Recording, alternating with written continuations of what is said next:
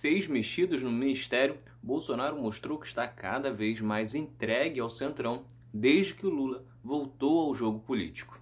É Pilatos lá na Bíblia quem nos diz, e também faleceu por ter pescoço o infeliz autor da guilhotina de Paris. A saída de Ernesto Araújo logo depois de Pazuello, dois homens de confiança de Bolsonaro, é um sinal claro de como o presidente está encurralado e vai ter que ceder cada vez mais se quiser se segurar no cargo até 2022. Até existe uma linha de pensamento que estas mudanças é uma tentativa de golpe de Bolsonaro, controlando mais os militares, quem sabe tirar os militares mais moderados por outros com a mentalidade mais golpista. Porém, a princípio, a tese é mais um medo do que uma possibilidade real. A verdade é que Bolsonaro está fraco. Ele não tem o menor trato político, isso se mostrou na eleição em 2020, quando acabou isolado. Até hoje, governa sem sequer ter um partido. O Centrão está cobrando cada vez mais caro o apoio e os militares já começam a questionar se esta aliança com Bolsonaro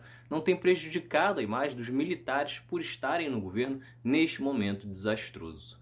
Com isso, embarcamos na linha mais provável. A verdade é que Bolsonaro está cada vez mais espremido. A eleição de 2020, quando ele fracassou nas poucas indicações que fez nas capitais, mostrou que ele já não era mais tão forte quanto em 2018.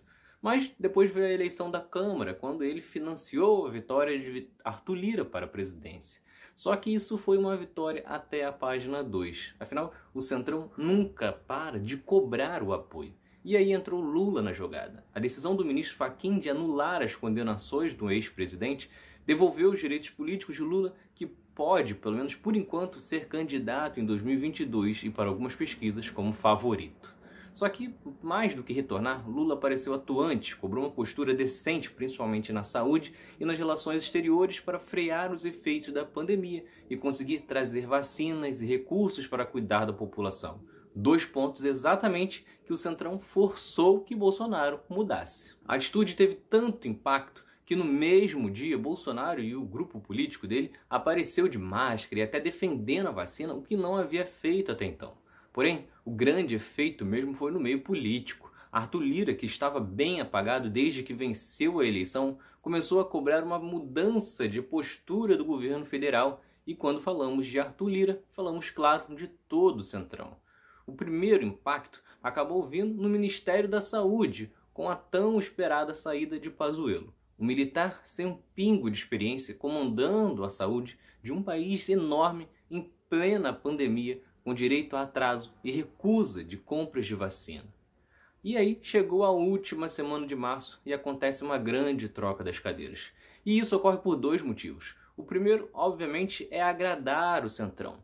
Isso porque, depois de Pazuello, a bola da vez para o Centrão era forçar a saída de Ernesto Araújo, com uma gestão totalmente lunática e atacando diversos parceiros comerciais importantes. O ministro das Relações Exteriores atrasou na chegada de insumos, atrapalhou nas negociações das vacinas, entre muitas outras coisas. Também para agradar o Centrão, Bolsonaro colocou Flávia Arruda, do PL, na Secretaria de Governo da Presidência. A deputada é do mesmo grupo político de Arthur Lira, líder da Câmara e, consequentemente, o chefe do Centrão. E, por sinal, Flávia Arruda é esposa de José Roberto Arruda, condenado no esquema conhecido como mensalão do DEM. Ou seja, a nova política de Bolsonaro é bem parecida com a velha política. E aí entra o segundo motivo do volume de trocas, que chegou a seis nesta segunda-feira. Isso porque, tirando o ministro da Defesa e o advogado-geral da União, que já não agradavam Bolsonaro, ele então minimiza a repercussão da saída de Ernesto Araújo, que era um aliado dele. Já os outros foram para apenas realocar outros ministros, como Braga Neto. Lembrando que tudo isso ocorre após a primeira vez que Lira subiu o tom na semana passada, exigindo uma mudança de postura do executivo e ameaçando com impeachment. Embora com certeza isso seja algo bem distante, foi talvez a ameaça mais forte que Bolsonaro recebeu desde que assumiu. E o presidente da Câmara só fez isso porque dias antes foi divulgada uma carta aberta de 200 economistas, banqueiros e empresários fazendo críticas a Bolsonaro.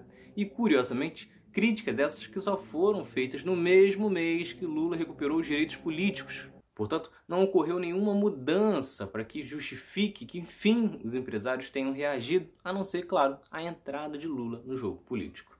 Para piorar, Congresso e governo estão batendo cabeça no fechamento do orçamento para 2021, que com puxa daqui, puxa dali e despesas negligenciadas, existe uma grande possibilidade de terminar com pedaladas fiscais. Se vocês gostaram, curtam, se inscrevam para não perder nenhum episódio do outro lado da história. Acompanhe a gente também nas redes sociais, estamos no Instagram, no Twitter, no Facebook, além do nosso podcast que está espalhado por todas as plataformas de áudio. Ah, e todas as fontes utilizadas neste episódio estão no nosso site, outroladodahistoria.com.